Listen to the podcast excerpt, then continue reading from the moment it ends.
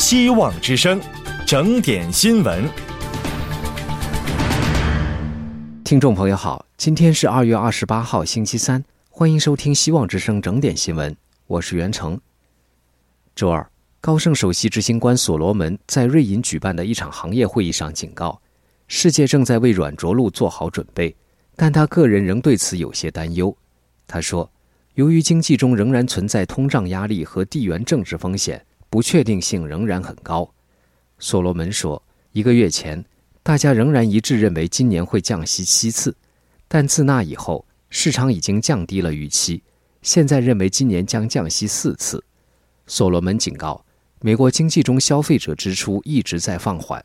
美国经济咨商会追踪的消费者信心指数意外地从一月份的一百一十点九降到二月份的一百零六点七，没有达到小幅上升的预期。所罗门说，企业负责人告诉他，在物价仍然高居不下的情况下，已经出现了月光族的紧缩消费行为模式。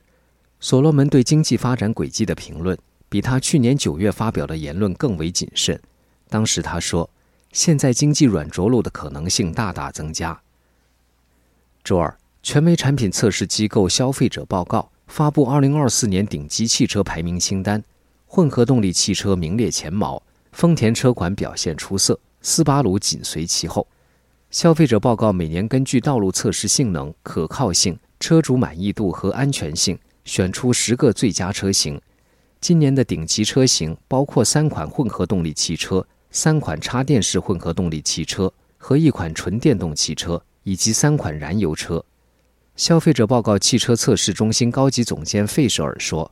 插电式混动车弥补了普通混动车和电动车之间的差距，是美国汽车行业的一匹黑马。很多消费者才刚刚开始了解这种车型。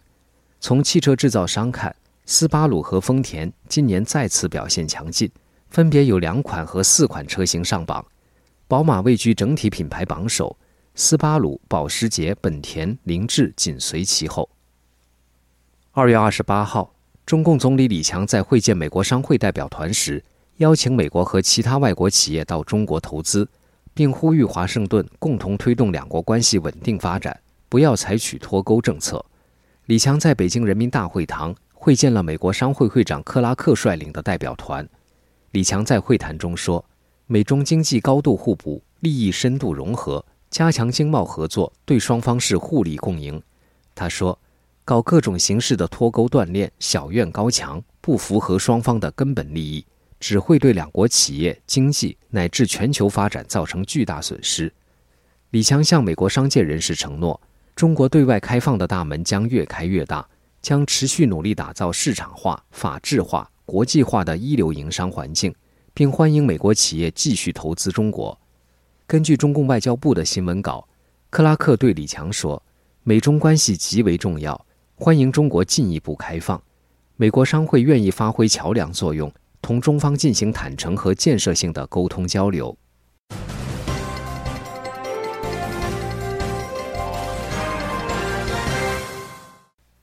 近年来，韩国生育率一直居于全球最末尾，而2023年的生育率又创历史新低。据韩国统计局周三公布的最新数据。韩国的总和生育率已经从2022年的0.78降到0.72。一般来说，在发达国家，总和生育率至少要达到2.1，才能达到世代更替水准。韩国政府已经把扭转生育率下降作为国家优先事项，并在12月份承诺采取非常措施来应对这个局面。与此同时，在4月份的大选之前。韩国各主要政党都承诺要提供更多的公共住房和更便利的贷款，以阻止人口下降。自2006年以来，韩国在儿童保育补贴等方面的支出已经超过360万亿韩元，却没能扭转生育率屡创新低的局面。与此同时，韩国的结婚率也在下降，高经济负担被认为是造成这个现象的主要原因。首都首尔去年的生育率最低，仅为0.55。韩国此前预计，2024年的生育率可能进一步降到0.68。周二，中共全国人大常委会通过了新修订的《保卫国家秘密法》，不仅把监管范围从国家机密延伸到工作机密，还严格管制涉密人员离岗后的就业和出境。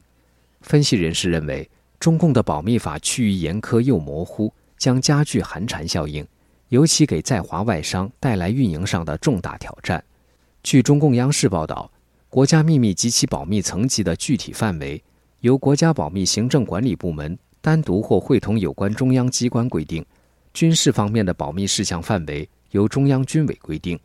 涉密人员离岗离职后，在脱密期内不得违反就业规定和出国。就算过了脱密期，也必须继续履行保密义务。对于违法者，他的单位机关应通报同级保密行政管理部门，采取处置措施。这项法规没有明确定义什么是工作秘密，但是按照《国家公务员暂行条例》的解释，则是除国家机密以外的，在公务活动中不得公开扩散的事项，一旦泄露，会给本机关单位的工作带来被动和损害。以上新闻由秋天编辑，袁成为您播报，感谢您的收听。